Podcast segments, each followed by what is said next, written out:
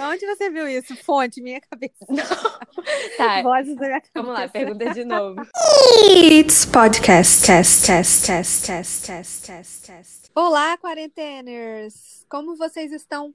No episódio de hoje, eu convidei minha prima Isadora Viana, que já participou de outros episódios aqui do Este Podcast, pra gente bater um papo sobre euforia. Feel the morning on my face. Drama adolescente da HBO, que deu o que falar e gerou polêmicas antes mesmo da sua estreia em junho do ano passado. Seja bem-vinda, Isa! Oi, gente. Obrigada, prima, pelo convite. Bom, pra quem ainda não assistiu a série, eu vou resumir aqui rapidamente. Euforia acompanha a vida de Rue, interpretada por Zendaya, perfeita, uma adolescente de 17 anos e dependente química, e os colegas dela de ensino médio. Ela também é narradora da série e conta a história de cada personagem até os dias atuais, o que os levou a ser quem eles são hoje, né? A gente vai acompanhando assim um pouco de cada personagem. E para mim é uma série muito importante porque ela aborda de assuntos como a própria dependência química, né, assim, na adolescência, é, saúde mental, abandono, traumas, perdas. E o elenco conta ainda com o Jacob Elord da Barraca do Beijo, Sidney Sweeney de The Handmaid's Tale e a Hunter Schaffer. Isa, qual foi a sua primeira impressão da série?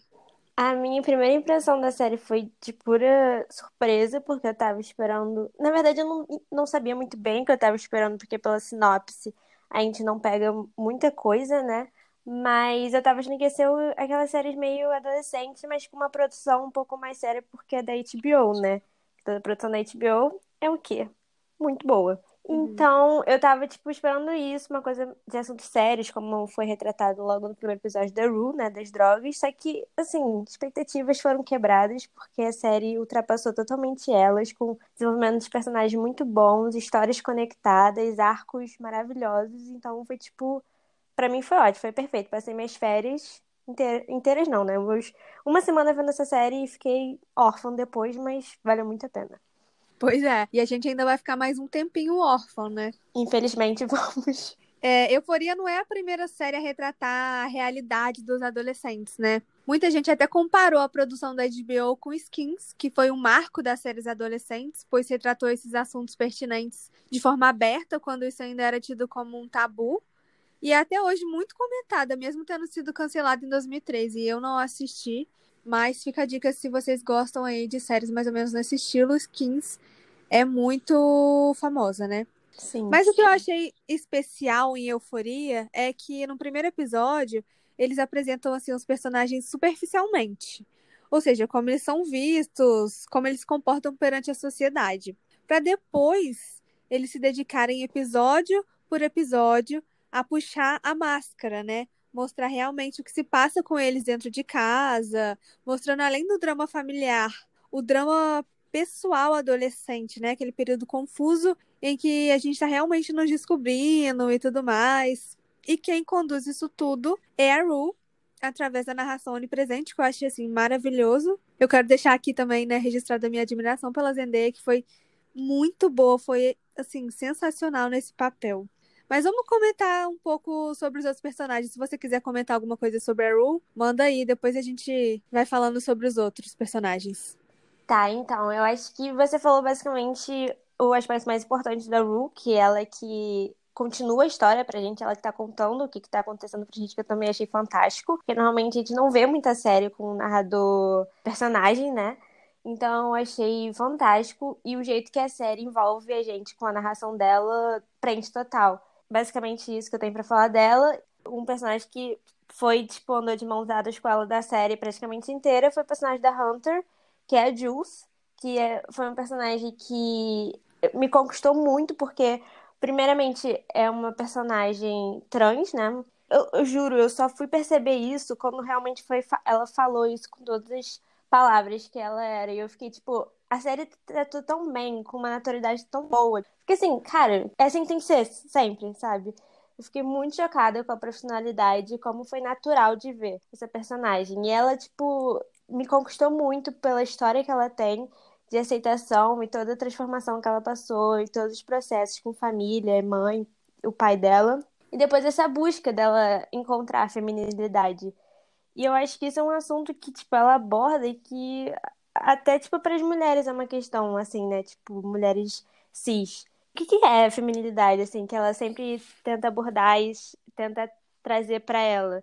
Uhum. Então foi tipo uns assuntos que a personagem trouxe que são muito importantes hoje para nossa sociedade, que a gente infelizmente não vê tão presente assim.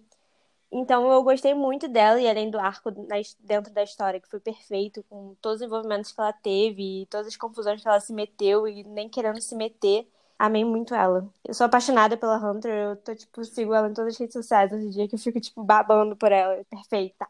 Você até comentou comigo que você tava achando que o Nate, né, que é o personagem do Jacob Lord, que é um cara super violento, que é o reflexo do pai dele, né? Ele é muito abusivo, tanto com os amigos, dá pra perceber que ele é um pouco abusivo, quanto com a namorada, né? Que é a média, a gente vai falar dela mais pra frente, mas o Nate não sabe se ele é gay e ele é super preconceituoso, né? Com pessoas gays e trans. Só que ele começa a trocar mensagem com a Jules. E a gente não Uhum. sabe qual foi a intenção, né? Por que, que ele fez isso. O que eu queria perguntar é: você Hum. comentou comigo que você acha que essa troca de mensagem entre os dois não foi só pra ele chantagear ela, né? Uhum. Na verdade, sim. teve algo a mais. Você acha que da Então. parte dela também, né? É, então, tipo assim, um background aqui, né, pra quem ainda não assistiu ou não tá lembrando direito dessa parte da série, é que a Jules é uma personagem que acabou de se mudar para esse subúrbio da cidade. Ela acaba se envolvendo nesses aplicativos de namoro, tipo Tinder, etc, e acaba se envolvendo com um cara mais velho.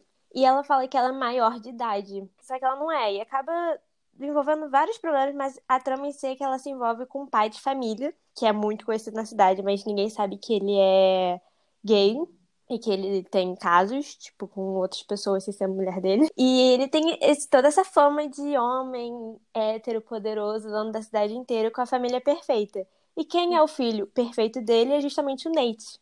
E o Nate acaba descobrindo esse caso que a Jules teve com o pai dele, que foi só uma noite, mas ele acaba descobrindo, porque o pai é um tarado que grava essas coisas. Uhum. Isso, eu acho que isso motivou o Nate buscar essa vingança pessoal. A gente não sabe direito por que ele fez isso, mas eu pessoalmente tenho essa minha teoria, que é que você trouxe, que o Nate tem um pouco de inveja da Jules, porque ela é muito Bem resolvida. bem resolvida, exato. Ela Sim, sabe quem ela ser. é. Ela sabe o que ela quer. Ela sabe, tipo assim, ela tem um plano inteiro pra vida dela. Ela sabe pra onde ela quer ir. Ela sabe com quem ela quer andar. Ela tem noção de tudo que acontece em volta dela e com ela. E o Nate não. Tudo na vida dele é ditado pelo pai. O pai que decide os sonhos dele, o jeito que ele vai ser, com quem ele vai andar na escola, quem vai ser a namorada dele. Então, ele não tem essa liberdade como a Jules tem. E a Jules tem a liberdade também o que? Sexual dela, que eu acho que é isso que prende o Nate, que ele não sabe o que ele é, porque sexualidade é muito fluido, né? Hoje em dia, que a gente finalmente abre os olhos pra descobrir que a sexualidade é fluida. Então ele não sabe o que é e a série, tipo, deixa pequenos indícios disso. Tipo, no episódio dele, ele é um jogador de futebol da escola, né? E ele não consegue se trocar no vestuário com os outros homens que estão lá pelados, porque é um vestuário, é normal isso. E ele não consegue conversar com os caras lá porque eles estão pelados.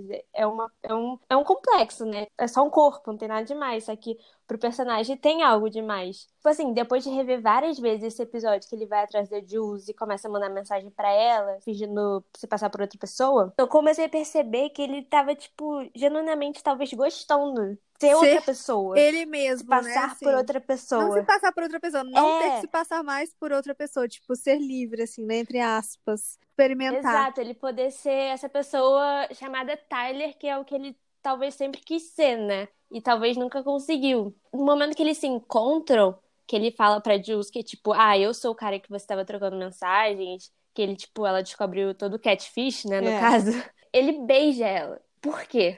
Por que, que ele beijaria uma pessoa que ele repulsa, entende? Que depois ele deixou claro que ele, tipo, odeia ela, quer que ele fique longe da família dela. E parece que ele se sente atraído a isso, sabe?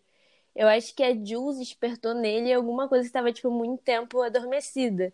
E eu espero que isso na segunda temporada seja muito explorado, porque eu gostei muito do jeito que esse episódio foi feito. Se você reparar nos cortes de imagem, tem uma imagem que é, tipo, perfeita, que tá metade da Jules e metade do Nate. É como se um e o outro fosse o lado bom e o lado ruim um do outro, sabe? O bem e o mal, o escuro e o claro. Posso estar viajando, muito sério, mas é porque foi muito brilhante o jeito que eles fizeram todas as tomadas de cena ao longo da série inteira, mas nesse episódio especificamente eu fiquei, hum, aumentando a minha teoria aqui. Vamos ver. Tem futuro, tem futuro essa teoria aí.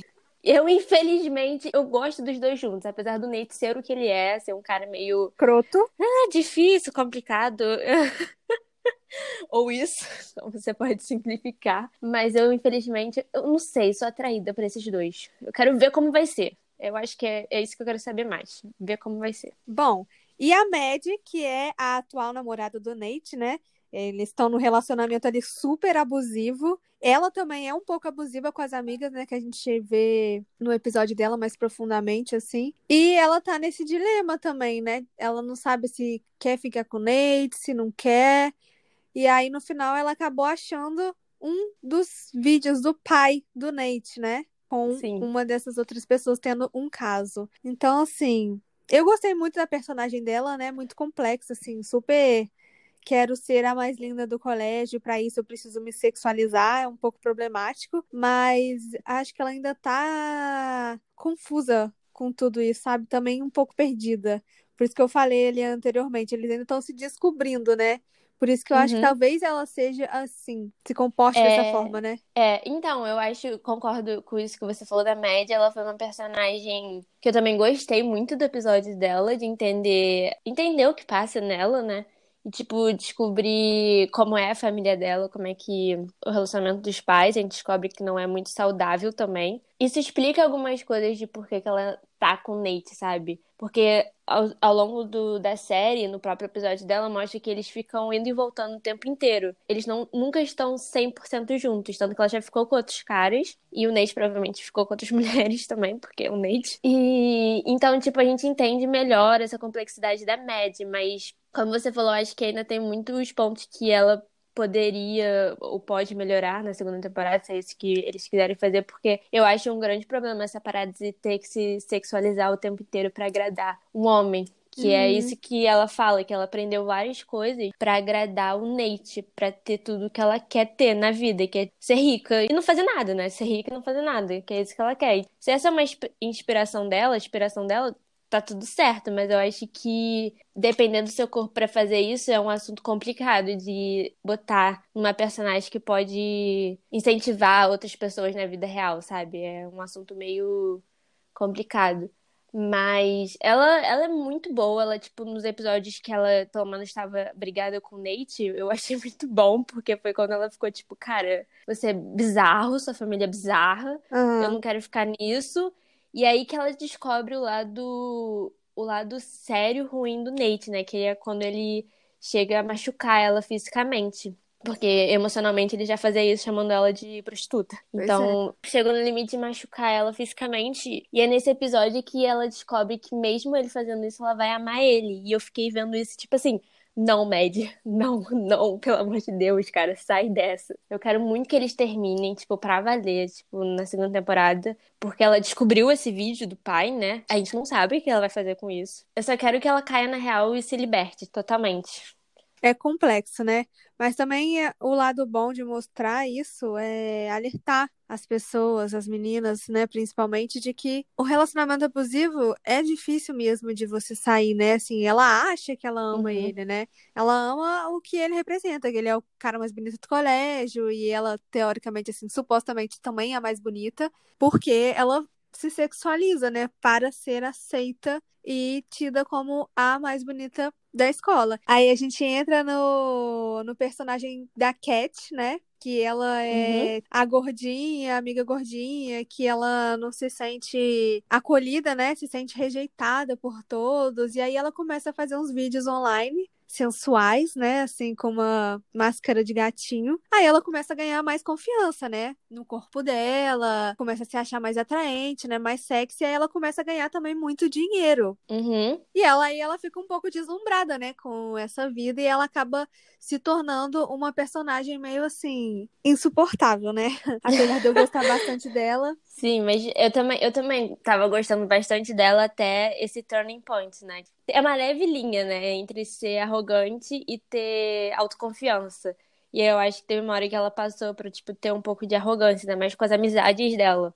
Eu fiquei assim, garota, calma. É, e ela ficou até arrogante com o menino que gostava dela, né? Que tava vendo ela ali pelo jeito que ela era, a realidade ali, e ela acabou sendo uma escrotinha com ele. Quero que na, na Totalmente. próxima temporada, né, desenvolva um pouco mais esse lado, tipo, poxa, não é bem assim dela, né? Sim, até porque foi só no final, do, no último episódio, né, que ela, tipo, percebeu que ela errou bastante com ele e vai atrás dele, né, tipo, falando, cara, desculpa, eu, eu tava tudo errada e eu não quero isso, eu quero ficar com você. E os dois ficam, né? Uhum. Só que a gente não sabe até quanto tempo isso vai acontecer, porque Euphoria mostrou pra gente que é um castelo de areia, que tudo é construído muito. Não muito rápido, mas é tipo, fica tudo lindo, mas em um momento depois pode tudo se dissolver assim nos nossos olhos. Então as expectativas sempre têm que ficar na realidade. Tipo, uhum, vamos ver pra onde isso vai dar, né? Vamos só esperar. É, eles retratam bem fiel a vida do high school, né? Nessa série. Sim. Também corre o risco de alguém descobrir, sabe? E vazar isso, não sei. A gente tá na era digital, Sim. né? Onde tudo é publicado online, então, tipo, ainda tem es- esse outro aspecto que pode ser abordado, né? Do, Exato. do cybercrime. Porque ninguém. ela- eu acho que ela não contou pra ninguém esse lado mais sexy dela, sensual dela. E até ali tava tudo bem, porque ela não tinha mostrado o rosto dela. Até chegar uma pessoa que a gente não sabe quem é, porque não foi mostrado, que pediu pra Cat ficar totalmente nua e tirar a máscara. A gente Uhum. não... Vai que é um personagem conhecido, né? Vai que é exatamente isso que você falou, acaba alguém acaba botando na internet mais um vídeo dela, né? E agora, Pois é. tipo, o vídeo dela com o rosto dela aparecendo. Então, e ela não lidou bem com, tipo, do primeiro. Ela ficou, meu Deus, tá todo mundo achando que sou eu nesse vídeo. A escola inteira sabe que sou eu nesse vídeo, que sou eu com esse cara. Só que, tipo, a verdade é que tava tudo na cabeça dela. Tipo, ninguém tava realmente ligando o suficiente pra descobrir quem era a garota. E ela, ela lidou meio mal com isso e ela conseguiu transformar isso numa forma de ferramenta para autoconfiança dela. Só que agora, esse último vídeo que ela fez, expondo o rosto dela e o corpo dela totalmente, talvez vire como uma coisa negativa e possa Uhum. destruir um pouco essa autoconfiança que foi construída na primeira temporada. Mas a gente não sabe de nada, né? A gente tá aqui só especulando tudo. Então, Pois vamos é. esperar pra ver. Ainda tem o Fez, que a gente pode falar dele aqui, que é o amigo que fornecia, né, as drogas pra Rue. Ele também tem uns problemas familiares dele lá, com a avó doente, tem um irmãozinho, e fica meio em aberto ali o que aconteceu com ele, né? Se ele foi pego pela polícia, o que é que aconteceu.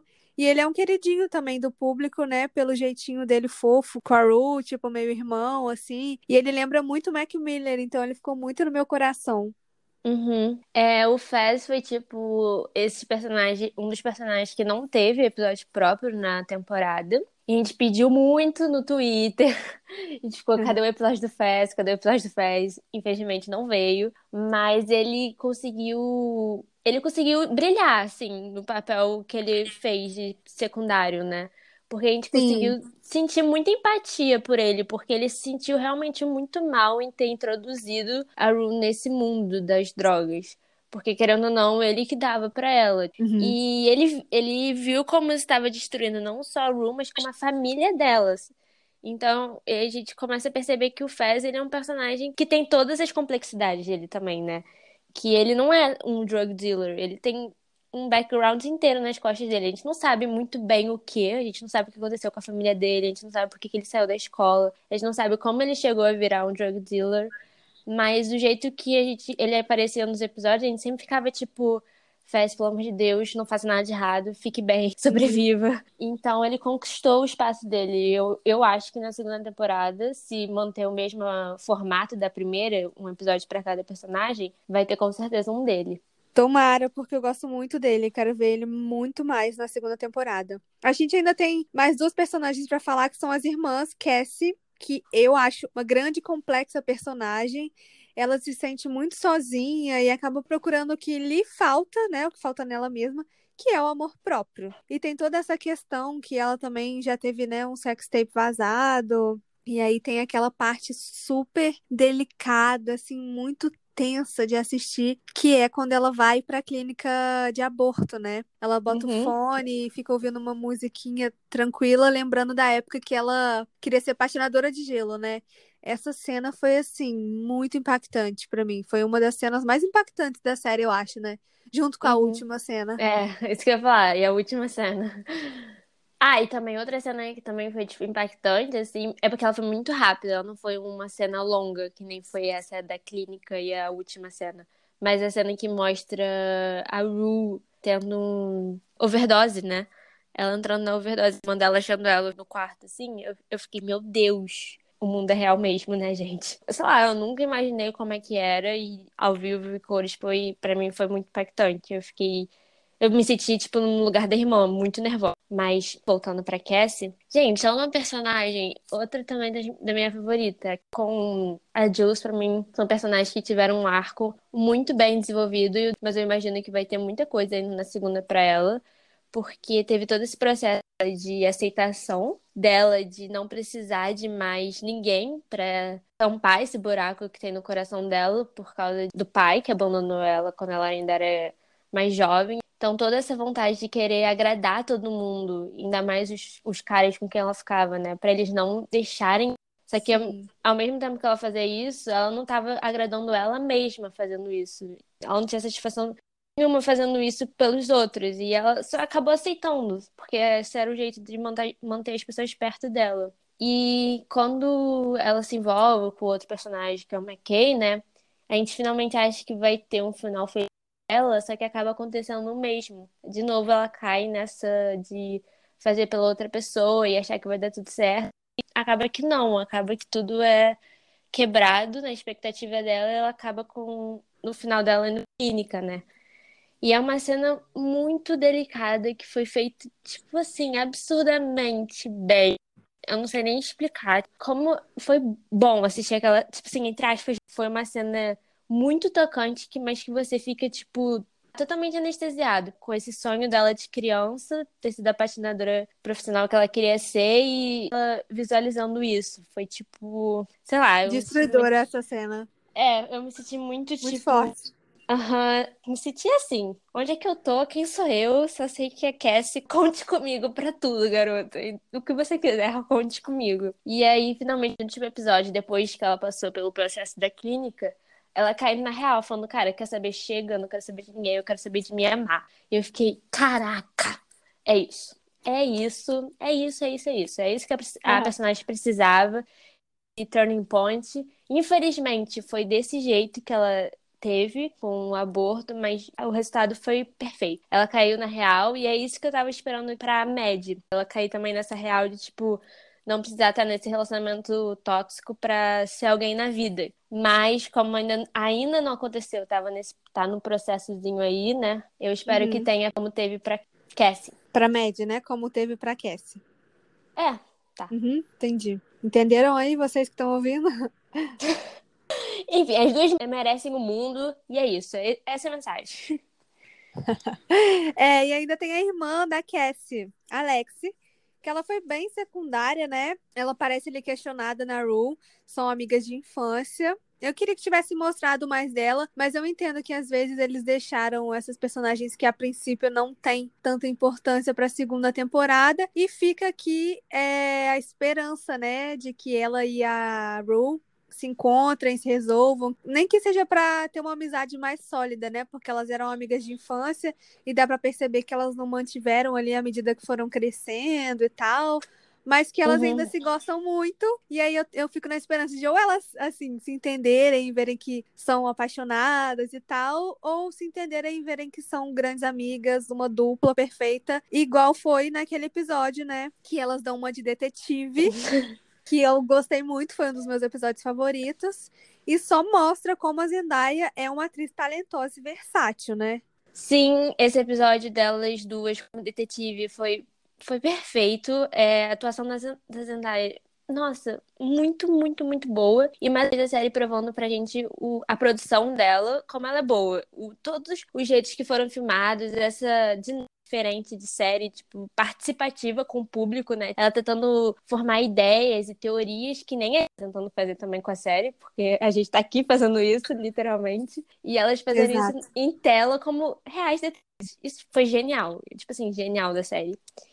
E sobre a Alex, eu acho ela uma personagem também, como Fez, conquistou o espaço dela, só que ela ainda é uma personagem muito de interrogação, um pouco até mais do que do Fez, pra mim, porque mostrou a história da irmã dela, mas não chegou a mostrar a dela. A gente pega um pouco da história da Rue, aí tem um pouco da história com a Alex, aí a gente pega a história da Cassie e tem um pouco da história com a Alex. Então a gente fica faltando esses pedacinhos que são cruciais para montar essa personagem um pouco mais tímida, que é o oposto da irmã dela, que tem todo esse carisma pela Rue. No meu ver, ela tá preparada para lidar com todas as talvez recaídas da Rue, porque a Rue se apoiou na Jules como um porto seguro em todas as questões do, da dependência química, né? E a Jules se sentiu muito pressionada.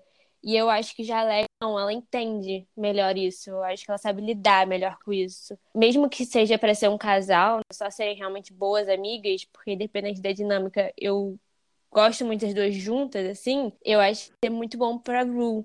Ela tendo a Alexis, tipo, mais perto dela. Sim, exato. É exatamente isso. Ela é mais reliable do que a Jules, que no primeiro momento ali, eu acho que ela se deslumbrou, né, com a possibilidade de uma relação com a melhor amiga dela, assim, ela tinha acabado de chegar, era tudo muito novo, só que quando ela viu, né, aonde ela estava se metendo, onde é que ela estava amarrando o burro dela, ela resolveu pegar o banquinho e sair de mansinho, não aguentou. E talvez, já que a gente entrou, né, nessa parte, Uhum. talvez isso possa ter sido o grande motivo para o que a gente vê no final, né, desse Uhum. último episódio, que deixou várias questões.